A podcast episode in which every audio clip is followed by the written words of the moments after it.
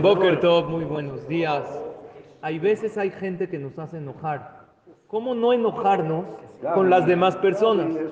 Y lo más triste es que hay veces nos enojamos con la gente que más cerca tenemos y así se fricciona la relación.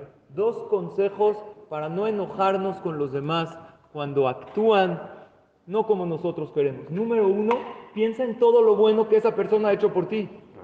Nada más te concentras en eso malo que hizo, estás enojadísimo con esa persona. Y todo lo bueno que hizo, que seguro esa persona ha hecho cosas buenas por ti. Entonces piensa y analiza lo bueno que ha hecho por ti y así te vas a sentir mejor. Tu enojo no va a ser tan fuerte contra esa persona. Y número dos, los hajamim nos enseñan que Shem shepartzufeem shonim, deoteem shono, dice el Así como las caras son diferentes, los pensamientos son diferentes. ¿Por qué Hashem hizo que cada quien tenga una cara diferente al otro?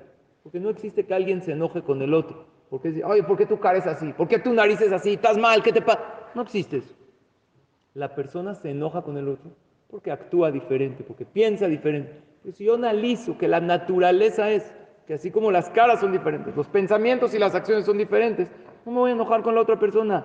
Tiene derecho a pensar y a actuar como él cree. Eso va a ayudar mucho que no nos enojemos con los demás, a que haya más shalom. Ojalá haya shalom. Shalom ir primero que todo. Shalom mishpaha en la familia.